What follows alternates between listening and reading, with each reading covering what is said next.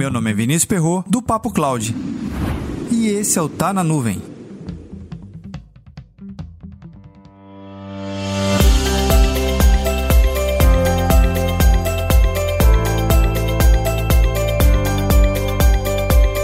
No episódio anterior do Tá na Nuvem, a gente comentou sobre a importância de seguir os frameworks, mas na área técnica. Mas será também que a área de negócio deve seguir as melhores práticas e recomendações dos fabricantes?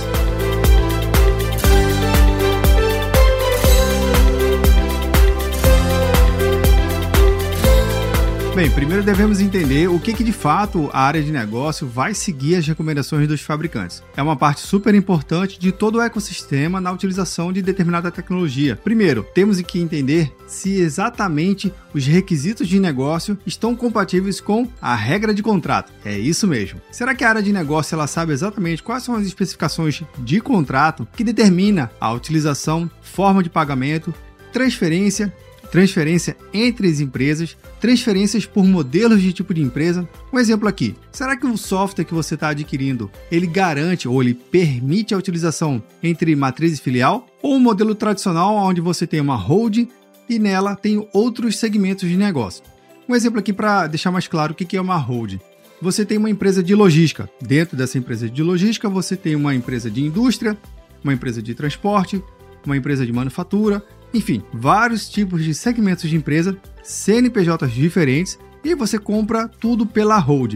Isso é, o grupo detentor daquele conjunto de empresas. Aquele CNPJ que detém todos os outros CNPJs, ele faz uma aquisição de um determinado software. Mas será que a estrutura de contrato do fabricante permite que eu possa utilizar na minha empresa de logística, na minha empresa de armazenamento, na minha indústria? Será?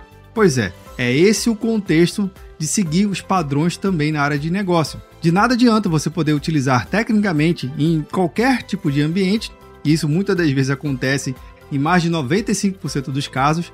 Normalmente uma tecnologia ela vai funcionar independente da estrutura organizacional da empresa. Bem, é instalar e botar para rodar. Isso é a parte técnica. Mas o time de negócio tem que compreender se aquilo é possível.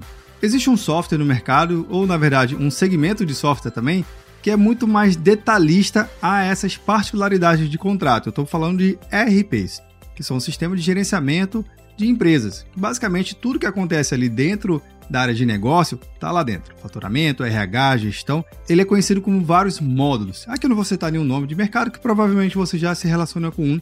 Tem vários grandes e também tem os médios e os pequenininhos. É um segmento bem específico. Esse segmento, em particular, ele cobra particularidades, ele tem uma métrica diferente. Ele não somente mede pelo usuário, mas pelo tipo de usuário. É um usuário do RH? É um usuário do financeiro? O financeiro movimenta quantos documentos por dia, por hora, por mês, por ano?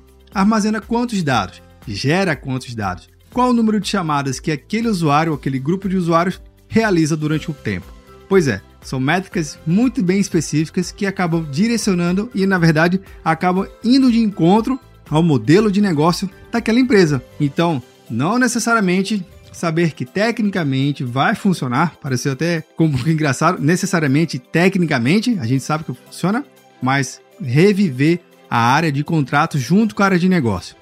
O que é super comum eu ver dentro do ambiente é achar que a revisão do contrato ela deve ser baseada pelo time técnico. Ah, talvez não, viu? O time técnico ele tem seu conjunto de responsabilidades, mas ver o contrato não é somente do jurídico também. É isso também. Não só o jurídico nem o técnico deve revisitar o contrato junto, e sim a área de negócio, todo mundo junto. Mas provavelmente você já deve ter vivido alguma situação semelhante dentro do seu ambiente. Você já percebeu se a área de negócio ela revisita ou segue as recomendações do fabricante? Aproveita e comenta lá no nosso grupo do Telegram, bit.ly barra Telegram.